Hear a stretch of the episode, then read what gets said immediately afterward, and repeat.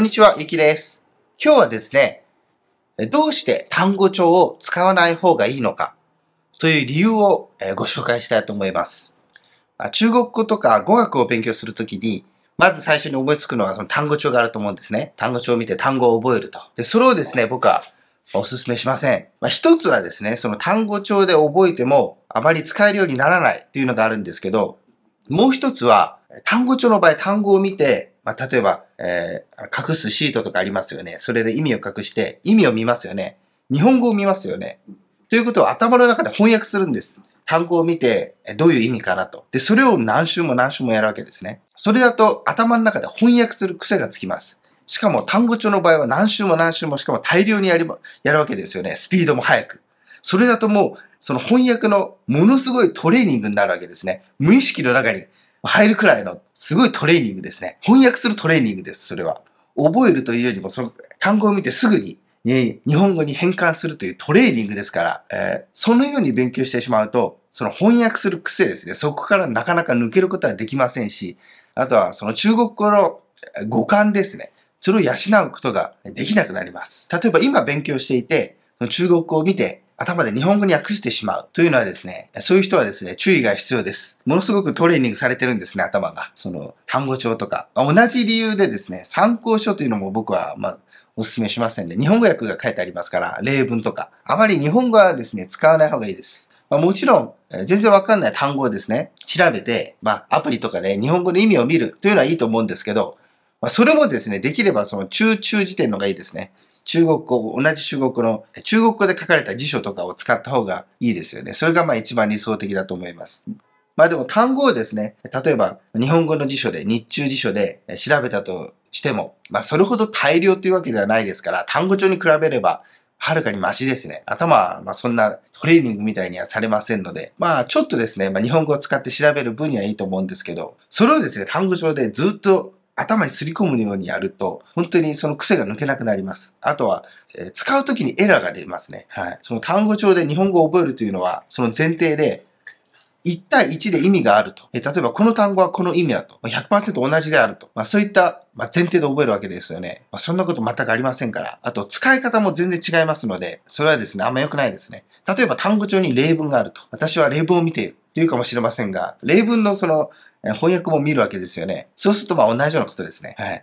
例えば一つの例として、僕はずっと日本語をあの中国の人に教えてたことがあるんですけど、その人たちも単語帳とかで覚えるわけですよ。頭で翻訳するんですね。話すときとか。例えば、あの人は結婚しています。という時に中国語では他自を本了って言うんですね。過去形で使うんですね。なので、それを翻訳するわけですから、日本語でもあの人は結婚しましたって言うんですね。ちょっと変ですよね。結婚しましたって言ったら、え日本語で聞いた場合は最近結婚したんだなと思ったりしますよね。もしくはもう離婚していて、ニュアンスがちょっと違いますよね。日本語では彼は結婚していますの形で使えますよね。中国語とは表現がちょっと違うわけですよね。他には例えば知っているという時にも、えー、その単語帳で覚えた時には、えー、中国の人は私は彼を知りますというわけですよ。知道、知りますって書いてあるんですね。それを翻訳するわけです。でも日本語の場合は知りますをこの形で使うことなんてないですよね。知っていますの形になりますよね。変形するわけです。です、えそこでもエラーが起きると。でも逆にですね、じゃそれを否定するとき、知っていませんなんて言わないわけです。否定のときには知りませんの形になると。はい。こういった微妙なニュアンスの違いですね。使い方の違いがもうたくさんあるわけですね。なのでそういったとこでエラーが生じると。まあ、例えば話す分にですね、間違えても、まあ、通じればいいというのはありますが、聞くときにですね、間違えて覚えるとか、まあ、聞いてわからないということもありますから、例えばその、先ほどの例では、私は彼を知っていますと言ったときに、知っていますって言うと、知りますとか覚えてる人はわかんないわけですね。え？知っていますって何？というふうになるわけですね。そうするともう、ティンブドンなわけですね。はい。そうすると、まあ、一つの障害になりますよね、それが。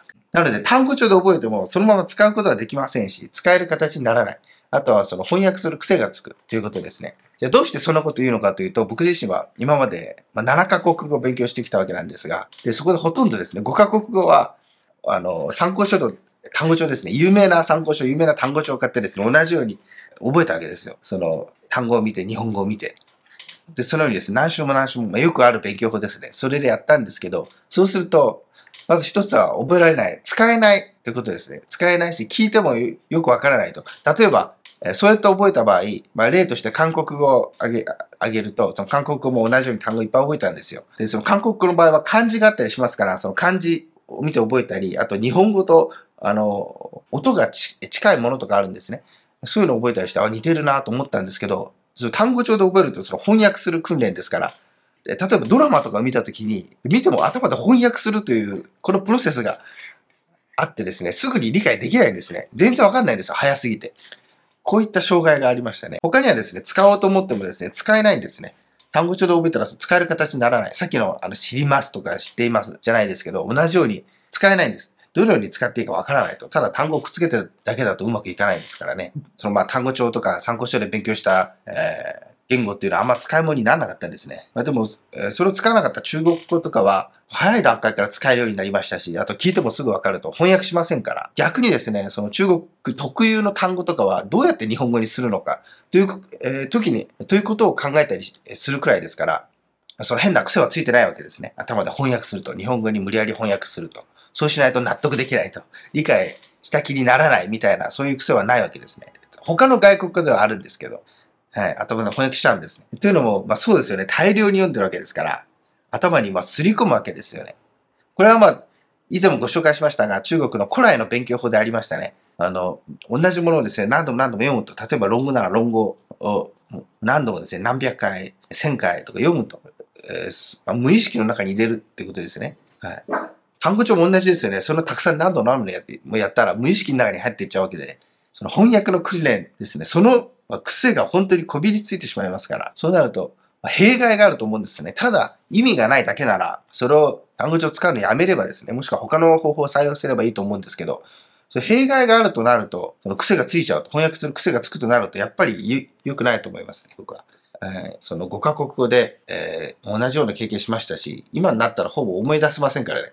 その時覚えた単語とか、まあ、もちろん当時はですね、深く考えずにですね、自分ができないのも単語を覚えてないからだと思ってですね、いろいろな勉強法も調べたんですよ。例えば、シャワーの後は、えー、血液が脳に行ってて集中力が高いと、記憶力、記憶に向いているというので、えー、シャワーの後は必ず単語を覚えよう、覚えるようにしたり、あとは1日10個とかよりも1日100個くらいバーッと見て、それを何度何週も何週も繰り返した方がいいというのがあって、それをやったり、寝る前がいい、寝て起きた後に復習としてもう一回やった方がいいとか、まあ、いろんな方法があるわけですよね。書くのは良くないから、何度も何度も見て頭にすり込むといろんな方法を見ていろいろやったんですけど、結局ですね、あんまできるようにならないどころか、まあ、翻訳するようになってしまったので、英語もそうですよね。英語も勉強しても頭で翻訳しちゃう人もいますし、頭で翻訳するが、逆に英語を話すときもですね、頭で翻訳してるからおかしな英語になったり、ということがあるわけですね。あとはその単語帳で読んでるわけですから、音がわかんないと。別に CD で聴いてる人もいると思うんですけど、ほとんどだったら見てるだけですよね。なので、独自の発音になると。発音が悪い。といった、そういった弊害がありますから、やはりですね、まあまああんま使わない方がいいと思いますね。参考書も同じですね。日本語が書いてありますから、あまり僕は使いませんでしたね。僕はあんまお勧めしませんね。はい。ではどうすればいいのかっていうと、僕はですね、よく言うのは、まあ、初学者の方はですね、シャドーイングですね。シャドーイングという方法。まあ、詳しくはですね、こちらの動画にあるので見てほしいんですけど、それをたくさんやると。まあ、初学者の場合はですね、まあ、僕自身実践したんですが、まあ、同じものですよ。同じものをですね、ま30回くらいやるんですね。意味が分かってもやるんです。それがもう脳の無意識にすり込む、えー、ということです。そうすることで、同じものを30回もやってればですね、なんていうか、まあ、その中国語能が作られるんだか分かんないんですけど、で、それをやった後、あとはですね、例えばドラマとか本を見たりしてもですね、その新しい単語とかっていうのはすんなり入ってくるようなもんなんですね。はい。まあ、入ってきやすくなる、覚えやすくなるんですね。その中国語のまま、そのまま。まあ、これもですね、まあ、詳しくこちらの動画に、動画で紹介しましたが、もちろんこれをやるには根気がいりますよね。30回、例えば読むとして、1日1周やったとしてもですね、1ヶ月かかるわけですね。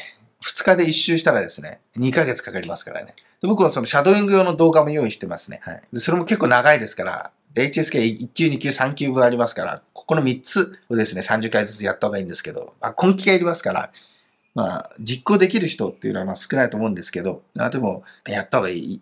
効果ありますよね。これはやった方がいいですね。その代わり、他のですね、いらない勉強というのはどんどん断捨離していく必要がありますね。うん、こういった勉強方法はですね、メルマガでも配信しています。無料ですので、ぜひ、え、登録してください。何か質問とかありましたらですね、メルマガで直接返信してくだされば、僕はあの全部見てますので、ぜひ、えー、登録してください。では、いいね、お願いします。ではまた次回お会いしましょう。さよなら。いいねお願いします。チャンネル登録も